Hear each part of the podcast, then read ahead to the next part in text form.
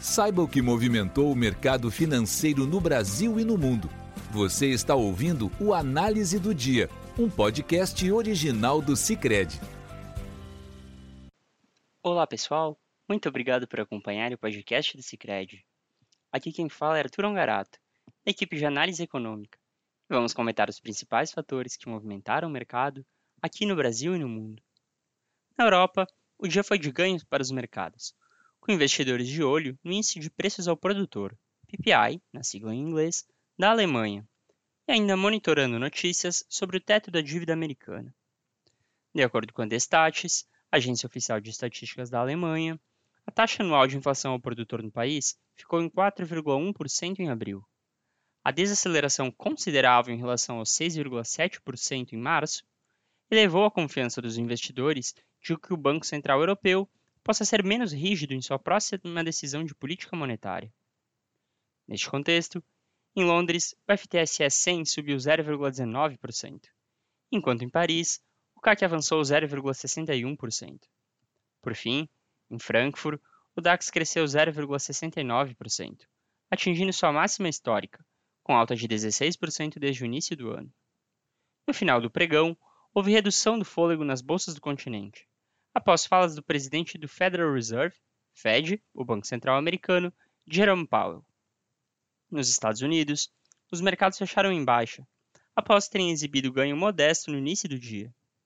Com a agenda de indicadores esvaziada, investidores monitoraram as falas de Powell e as prolongadas negociações para levar o teto da dívida. O presidente do Fed afirmou hoje que a política monetária já está em nível restritivo, mas não se comprometeu sobre os próximos passos, afirmando que a inflação nos Estados Unidos ainda está muito acima da meta de 2%. Apesar disso, Powell voltou a sinalizar que o processo de aperto monetário nos Estados Unidos pode ser menos intenso a depender do efeito da recente turbulência bancária no país. Neste contexto, o Dow Jones caiu 0,33%, o S&P 500 recuou 0,15% e o Nasdaq cedeu 0,24%. Já os juros de dívida do Tesouro Americano avançaram, enquanto no câmbio, o índice DXY, que compara o dólar com uma cesta de moedas estrangeiras, fechou em queda de 0,37%. No Brasil, o Ibovespa fechou em alta de 0,58% hoje, a 11ª nas últimas 12 sessões, a 110.745 pontos. Com isso, o índice completa também quatro semanas consecutivas de ganho.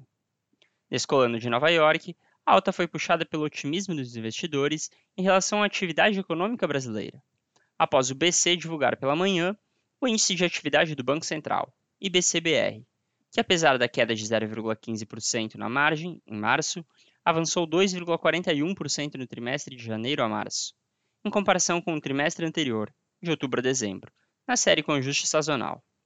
Conhecido como uma espécie de prévia do PIB, o IBCBR serve como parâmetro para avaliar o ritmo da economia brasileira ao longo dos meses. No câmbio, o dólar avançou 0,56%, cotado a R$ 5,00. E o petróleo fechou em queda, apesar do dólar fraco no exterior, em meio a dúvidas sobre a demanda global, no atual contexto de aperto monetário para conter a inflação e consequente piora na atividade.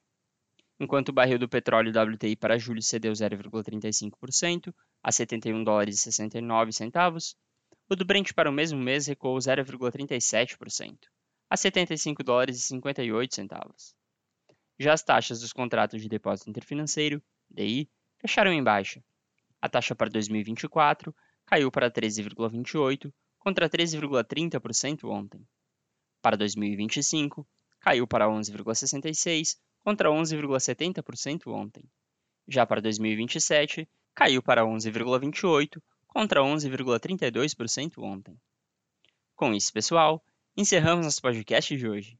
Obrigado por estarem nos ouvindo. Esperamos vocês na segunda. Você ouviu o Análise do Dia, um podcast original do Cicred. Até a próxima!